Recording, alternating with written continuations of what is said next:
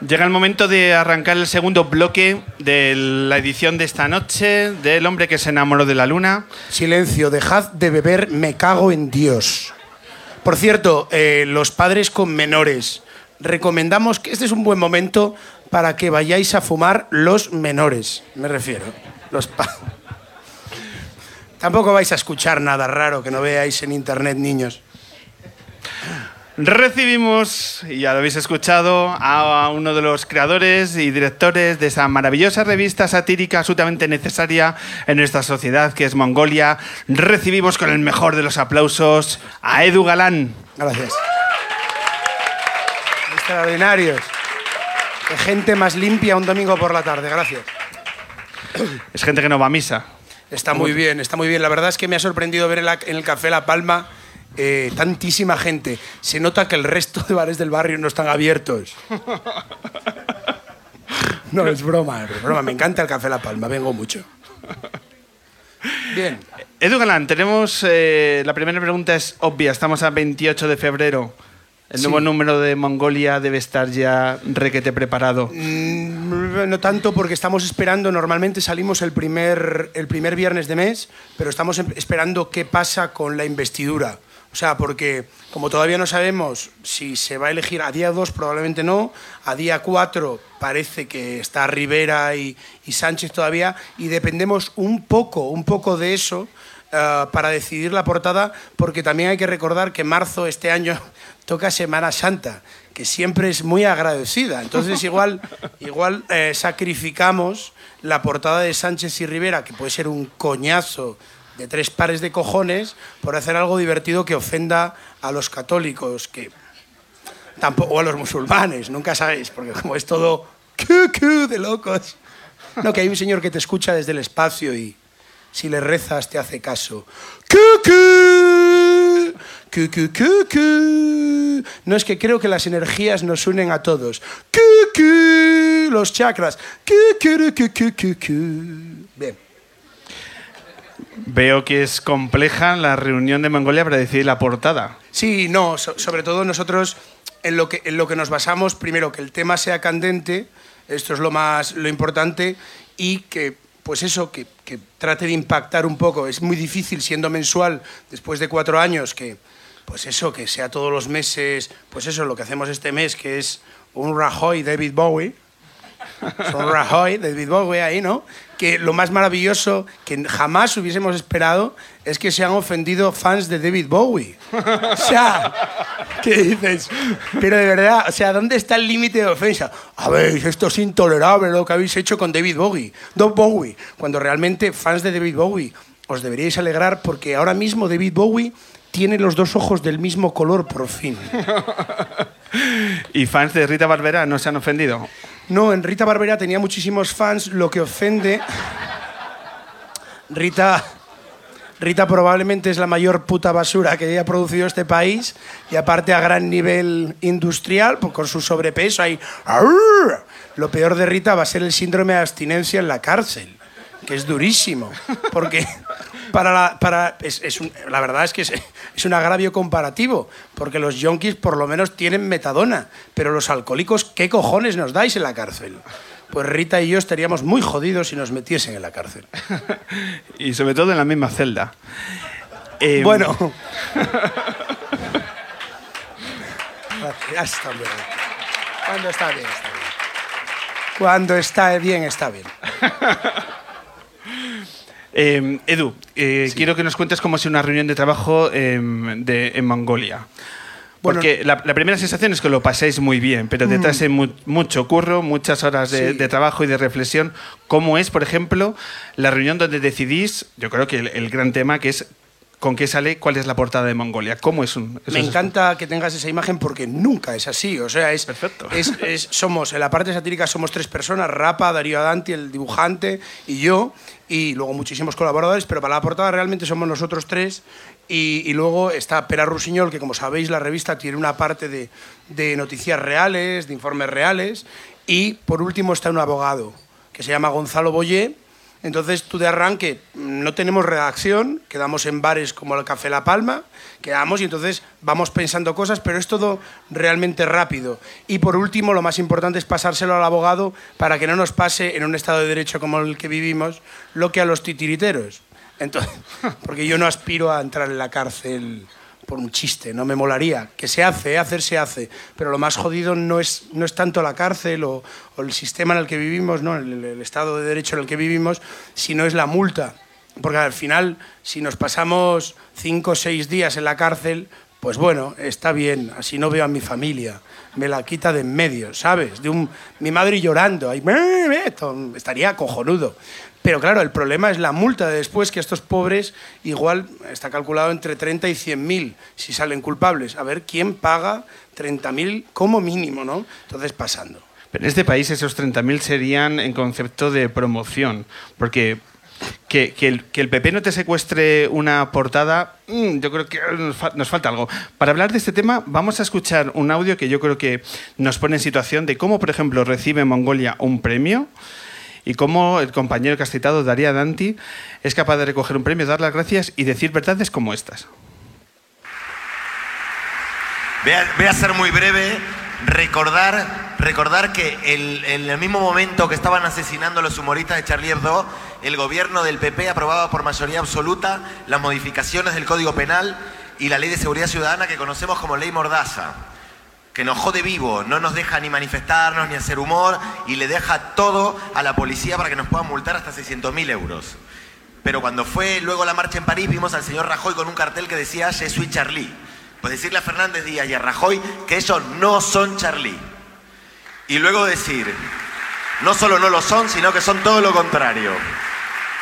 Que ante una ley injusta y que cuarta nuestras libertades, con Mongolia vamos a seguir haciendo lo que hacemos siempre, que es desobedecerla. Muchas gracias. Eh, cuando dices esto, además, con acento argentino, te das, hostia, dices, hostia, qué, pero qué tío, qué, qué desafiante, qué bien. Pero en el fondo, aunque sea con acento argentino, tiene toda la razón del mundo, ¿no? Eh, lo que habría que decidir es si Mariano Rajoy sabía dónde estaba. Esto habría que, habría que discutir muchísimo. Si Mariano, a Mariano lo pones detrás de una pancarta y te anuncia los supermercados Aldi, ¿sabes? No, tira, Mariano, venga, dale vida. Entonces, como no entiende como no entiende absolutamente nada, y además en el caso de, eso en el caso de Mariano que no se entera de nada, y luego en el caso de nuestro querido Meapilas del Interior, ¿no?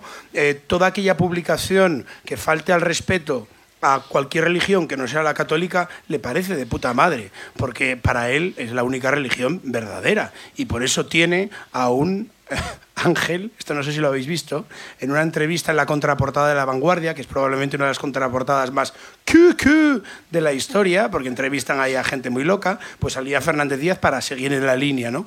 Entonces decía que eh, él, esto, esto no es broma, esto no es el mundo today, ¿eh? eh decía, decía que tenía un ángel de la guarda, que se, que se llamaba Marcelo, que se llama, y que le ayuda a aparcar. Joder. Hostia, si cuando creíamos, que también lo dijo en el ABC, que, al ministro, que el ministro de Interior estaba como una puta chota porque dijo que había visto a la Virgen en Las Vegas, que yo he estado en Las Vegas y vi vírgenes, pero era porque yo lo creía. Pero, hostia, hay que tener unos huevos de decir en el ABC, yo vi a la Virgen en Las Vegas. Tienes que llevar un encoque, que no digo que no digo que el ministro fuese encocado, ni drogado, ni, ni estuviese con putas en la habitación. Yo esto no lo diría jamás de semejante persona. Jamás diría que el ministro ha ido encocado, drogado, mm, borracho, hasta hasta caerse. Pues semejante señor, este es el señor que se encarga de nuestra seguridad. Entonces, todo aquello que pueda ofender, atención, todo aquello que pueda ofender a otras religiones que no sea la suya, le parece bien. Por lo tanto, los dos, como muy bien dijo Darío Danti, son dos putos caraduras que se apuntan a, un dos por uno en la entrada del Pachá si les viene bien. Por lo que veo, la ley Mordaza no ha hecho mucho efecto en Mongolia. ¿Pero para qué? O sea, es que lo dice muy bien Darío, ¿eh? ¿Para, ¿Para qué? O sea, ¿para qué? o sea, si te van a meter pa'lante, te van a meter pa'lante. Pues por lo tanto no calles, ¿no? O sea, si te van a acusar de grosero, que es a lo que juega Mongolia, eh, con mala leche, em, si te van a acusar de todo eso siendo, siendo templadito, nada, tira pa'lante tira para adelante. O sea, si, si, eh, si, es que hagas lo que hagas, eh, por una parte la derecha te va, te va a decir bueno, que es intolerable o te va a meter en la cárcel, y por la izquierda te van a decir que eres un grosero, que no respetas nada, que no sé qué, pues ya que te lo van a decir, ya dilo de verdad. Entonces esa es un poco nuestra, nuestra actitud. Hay, hay otros...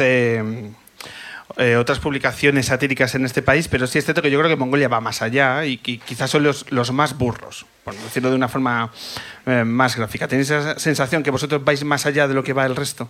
No, sé si esa es la idea, no lo sé. Nosotros somos burros porque nos gusta el humor grosero y tal, pero siempre tratamos, aunque a veces no se consiga, de que tenga un objetivo. O sea, eh, de, que, de que, por ejemplo, una portada que, que, teníamos por ahí, los GAL dejan las armas, ¿no? Entonces, pues era una crítica a, a, la petición constante de que no habría proceso de paz en el País Vasco hasta que ETA dijese que no dejaba las armas. O sea, que, que, que tienen que hacer un mercadillo en el rastro. ETA tiene que ponerse ahí con las con todo el respeto. O sea, yo cada vez que digo ETA, digo con todo el respeto, ¿eh? O sea, no es una palabra que la utilizo con absoluto respeto a las víctimas. Por favor, no quiero acabar en la cárcel. O sea, pero que, que la crítica la crítica implícita ahí era eh, o sea, ¿qué, ¿qué, o sea, ¿qué queréis? O sea, eh, en Irlanda, cuando empezó el proceso de paz, ¿Qué, ¿qué, necesitáis que hagan para, para, que el proceso de paz sea para vosotros válido? Pues da igual, porque utilizan la palabra ETA como si fuese un, una cantinela, ¿no? Como ha ocurrido hace muy poco con Jorge Fernández Díaz, que dijo que el, el, el, la coalición o si hubiese un gobierno de PSOE y Podemos sería ETA o, o que, pues yo qué sé, o sea, es, que, es, que son, es utilizar una marca comercial hostia, no he dicho marca comercial sobre ETA, hostia, borrad esto, ¿vale? O sea, es utilizar una marca para, para, conseguir tus propios, tus propios propósitos políticos y sin que, te, sin que te importen nada las víctimas, porque si te importasen las víctimas del terrorismo,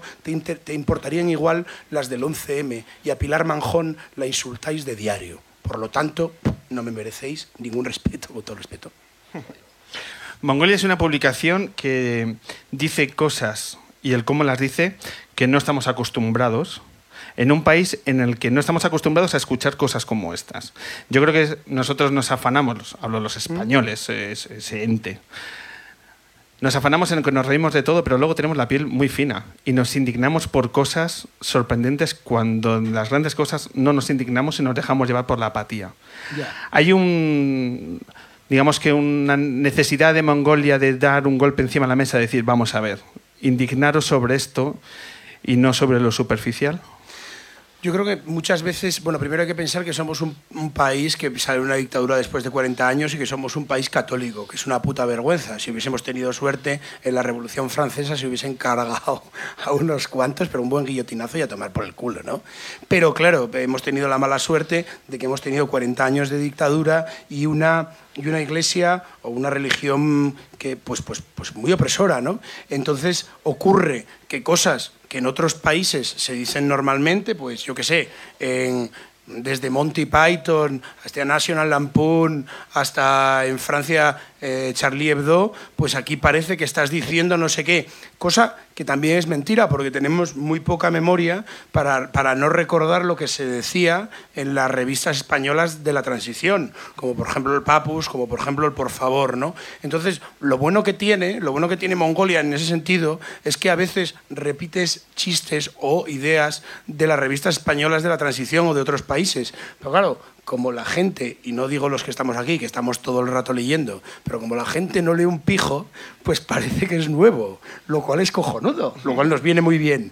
Pero siempre está muy bien recordar que la libertad de expresión en las revistas satíricas está para tirarla al máximo, incluso equivocarse o no, pero, pero, pero llegar, llegar a reclamar el derecho de ofensa dentro de la de la, de, de- la libertad de expresión. Cosa que, por ejemplo, si leemos el Código Penal Español, eh, la ofensa a la religión eh, pues está muy, muy, muy presente. Entonces, pues por cualquier cosa que hagas, como poner a la Macarena con bombas como si fuese un agente de Al Qaeda, pues van y se ofenden.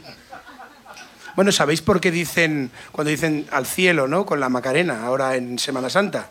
No es a la Macarena, es a, es a la cocaína que hay debajo. Al cielo con ella. Este no ha entrado, pero bueno, bueno, pero bueno, no pasa nada, es que no estamos en Sevilla. luego. No lo pilla, dice, están diciendo, oye, ¿y este, la Macarena qué es eso? Gilipollas, vaya público. ¿A vosotros qué os llama más la atención? ¿La, crítica de la derecha o el buenrollismo de la izquierda? A mí eh, me llama más, más la, atención el buen rollismo de la izquierda por una sencilla razón. Lo de la derecha ya lo tengo asumido. Cosa que, cosa que mm, eh, eh, a mí me molesta la determinada corrección política de la izquierda. La derecha es que ya sé que es la puta mierda. O sea, la izquierda, llevo, la derecha, perdón, llevo conviviendo con mis tías abuelas, que eran monjitas en Ávila, desde que soy no sé qué, y que, y que eran machistas, eran... O sea, ya, ya lo tengo todo comprado. O sea, siempre, siempre cuento lo mismo. Eh, yo, yo hice la primera comunión y, la y solo me, me confesé una sola vez. Y el cura llegó y me dijo, Eduardo, Ave María Purísima, Ave María Purísima. te digo, Eduardo, yo tenía 12 años, que es cuando se hace la comunión, ¿no? Me dijo, Eduardo, ¿te tocas? Y yo hice, sí, sí, hostia, me, me toco, me toco.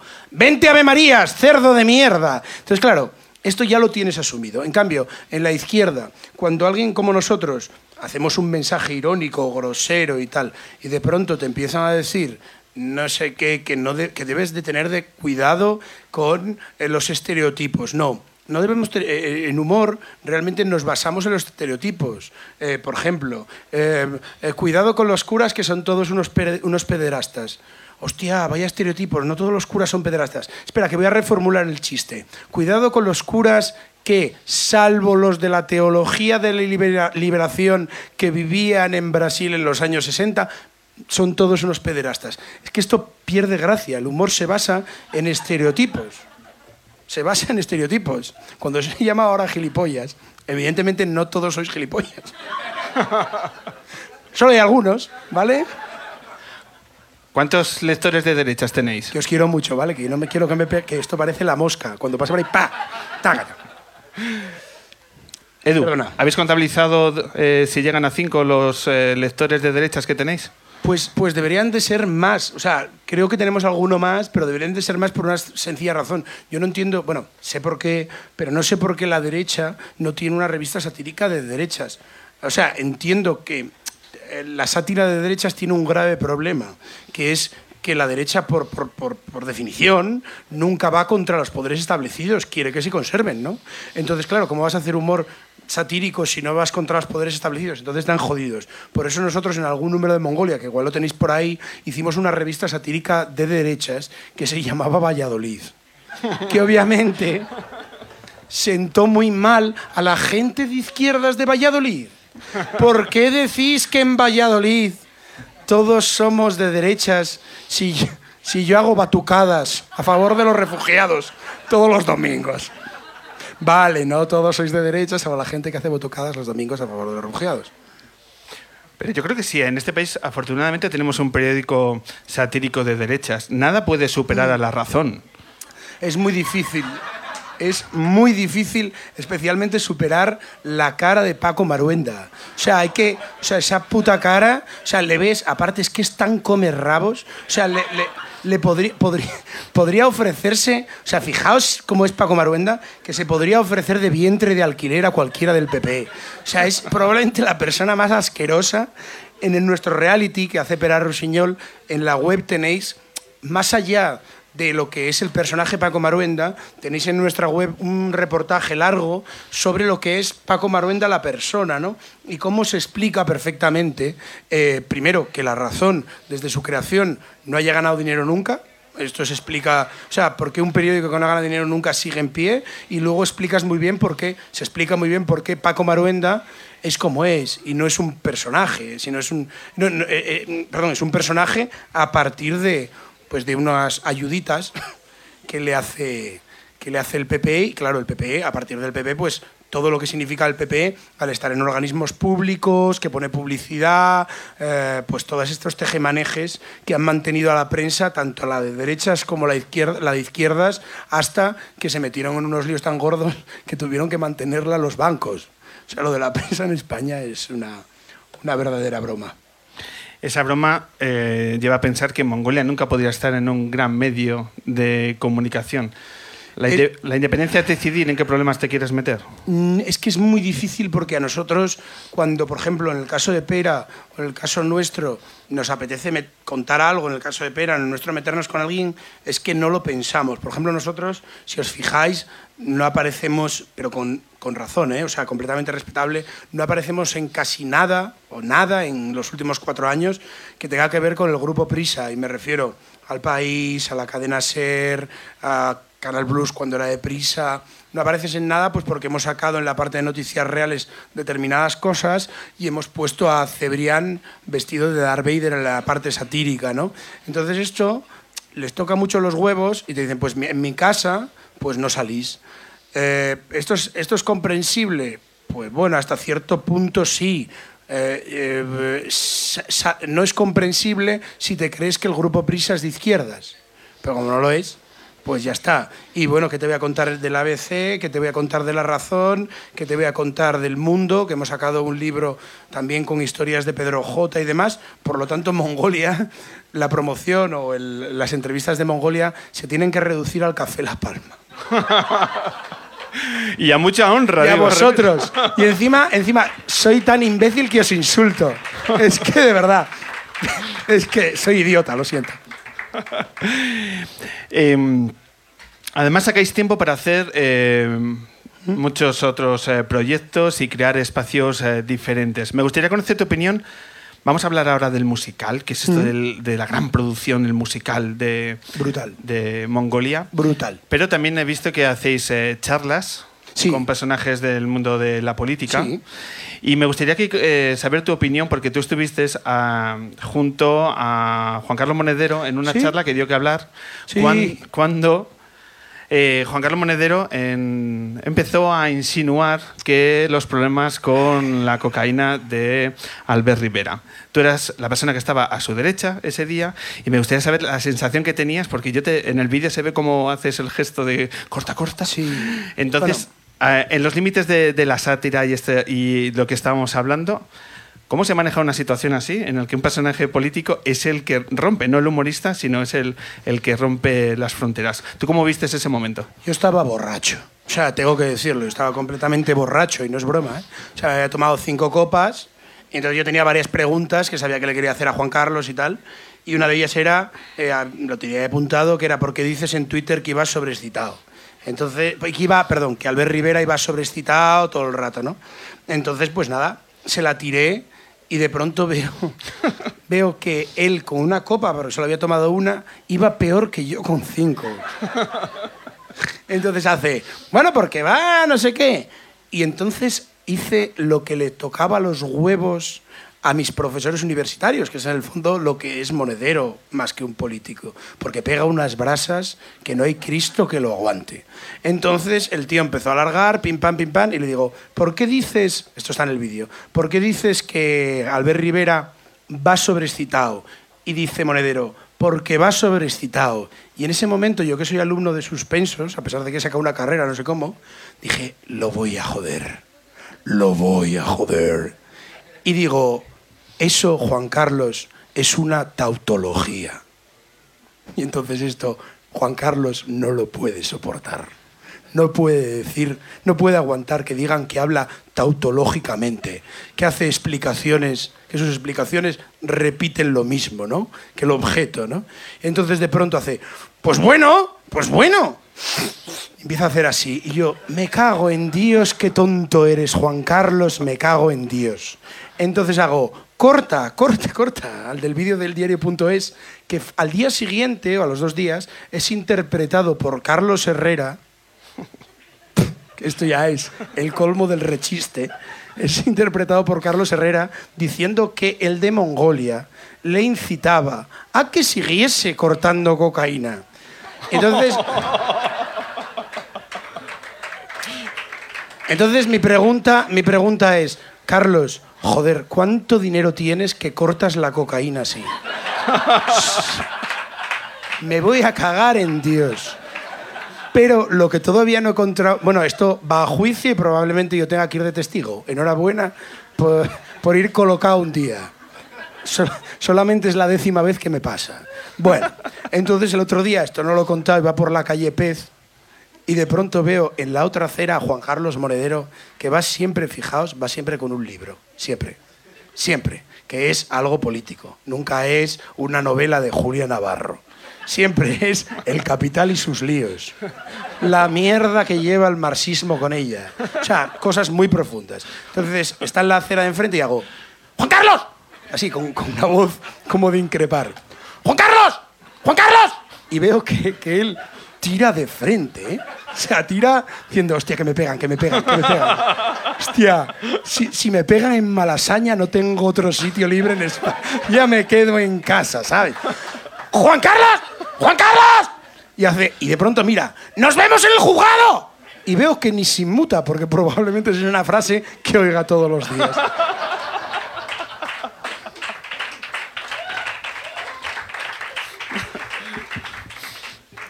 Creo que es un episodio perfecto para meterlo dentro del guion del musical de Mongolia.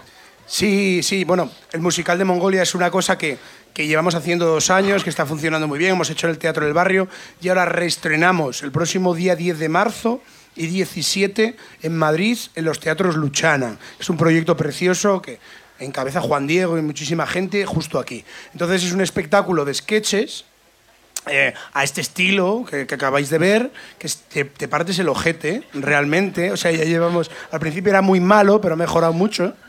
Y, y- y es, estrenamos el día 10 con todo sketches adaptadas a la, nueva, a la nueva situación. Hemos tenido que quitar a Juan Carlos I y meter a Felipe VI.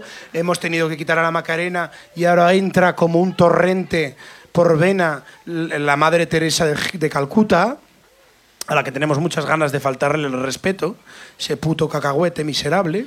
Bien, todo bien. De pronto vamos a explicar cosas tan estupendas como la corrupción en España, la relación entre dos temas que nos preocupan muchísimo en España, el bullying y la corrupción. Están íntimamente relacionados, ¿vale? Si a los, si a los niños los niños, que- eh, normalmente los políticos corruptos son niños que sufrieron bullying, al estilo del bigotes, Jaume Matas, niños mierda, lo que viene a ser niños, niños de, "Vaya, dale, dale fuerte.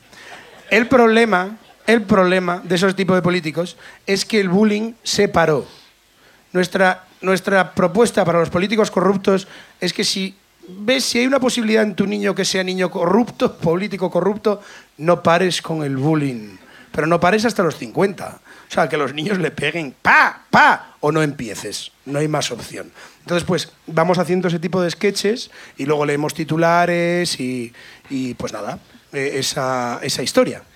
¿Hay algún tema, Edu, que digas, no, es- estoy cansado ya de, de retomar el, el perfil de este personaje? ¿Hay alguno ya que nos motiva por lo trillado que está? Uf, yo estaba, estábamos escribiendo la nueva revista y a mí ya me empieza a cansar el, el aspecto juvenil de Íñigo Errejón, que es una puta beta del humor, pero que ya me cansa porque ya hemos hecho de todo. Hemos hecho eh, Íñigo Errejón entra por la puerta pequeña del Imaginarium. Íñigo Errejón va a un bautizo judío y le circuncidan a él. O sea, que ya empiezas a cansarte, ¿no? O uno que me encanta, el cruce, el cruce entre Íñigo Errejón. Es que... El cruce entre Íñigo Errejón y Stephen Hawking da Echenique. Va entrando, hay parejas que están diciendo, ¿quién es Stephen Hawking? Y dice, el que habla raro, que está todo el rato sentado. además te da tiempo para asumir otros proyectos, incluso hasta ver cine. Quiero que nos hables de mm, Salir de casa. El, Sí. La cinta que ha dirigido David Trueba sobre eh, un gran músico, sobre Frank Nixon, Sí. y que tú estás en labores de producción. ¿Cómo, ¿Cómo unís Frank Nixon, David Trueba, Edu Galán? ¿Qué es? ¿Qué es esto? Pues nada, David Trueba, Frank Nixon y yo somos amiguetes desde hace un tiempo. Entonces a, a David se le ocurrió eh, hacer un documental sobre Frank Nixon, que no sé si conocéis, eh, que eh, tiene una carrera larguísima en solitario ahora mismo, que fue uno de los líderes de la, de la Costa Brava y que fue el líder de Australian Blonde. Entonces al ver que su carrera ya pues llevaba casi 30 años a lo tonto, pues David decidió hacer un documental, e irnos por España a ver a sus amigos y contar un poco su carrera, su percepción de lo que es la música y demás. Y luego también en el camino encontrarnos con eh, gente que se dedica a la artesanía que es algo por lo que nosotros apostamos en general. Es decir, eh, un tío que hace eh, una revista en papel, otro que hace vinilos, David que apuesta por el cine eh, tradicional, pues encontrarse con gente pues, que hace cosas como, yo qué sé, Melero en, en Zaragoza, que es bibliófilo, con una chica en, en Barcelona que se dedica a hacer em, zapatos para bailar twist. Um, ir al estudio de Paco Loco en el puerto de Santa María, a ver a, a Vacas en Córdoba, a Álvaro Tarik. Nos parecía reivindicar un poco eh, lo que nosotros creemos que es el futuro, que es el siglo XX. lo, cual, lo cual nos queda así un poco de viejuno. Es- se llama Salir de casa. Mira, hostia, se me ha acabado el Viagra. Perdonar. Perdonar, ¿eh? Bien, pues eh, es se llama Salir de casa y lo estrenaremos en Madrid en nada, mm, probablemente en nada, y próximamente también en, en las plataformas digitales. Ah, yo creo que os va a gustar, espero que os guste. Pues habla con Fran y con David y os venís aquí y charlamos sobre, sobre el documental. Yo eso sin ningún tipo de, de problema y que Fran cante alguna canción. Sí, Pues sí, sí. eso está hecho. Además, David es buen amigo también del programa, así que luego cerramos fecha. Estupendo. ¿Te parece todo, todo clavado? Hecho. Eh, pues nada, Edu, se han acabado estos minutos de radio y solo me queda agradecer eh, tu compañía y sobre todo agradecer a Mongolia que eh, tengamos unos periodistas con la valentía de tocar las narices, que es algo muy necesario en este país, porque creo que en nuestros medios de comunicación puede haber muchos registros de muchas cosas, pero de valentía no sobran. Y yo, y yo creo que Mongolia es uno de ellos. O- os aseguro que lo nuestro es pasárselo bien como adolescentes y lo que más le mola a los adolescentes en las películas americanas de universidad es tocar los huevos al rector. Entonces eso es un poco lo que, o al director del instituto, eso va un poco por este lado. Y, y, pues nada, me gustaría agradeceros a todos que estéis aquí un domingo por la tarde, a vuestro programa que nos hayáis invitado y siempre, siempre terminamos las entrevistas con un pequeño titular de Mongolia, que es maravilloso, que es que Mariano Rajoy admite que lo único que mantenía la unidad de España era la ETA. Muchísimas gracias a todos. Edu Galán, muchísimas gracias.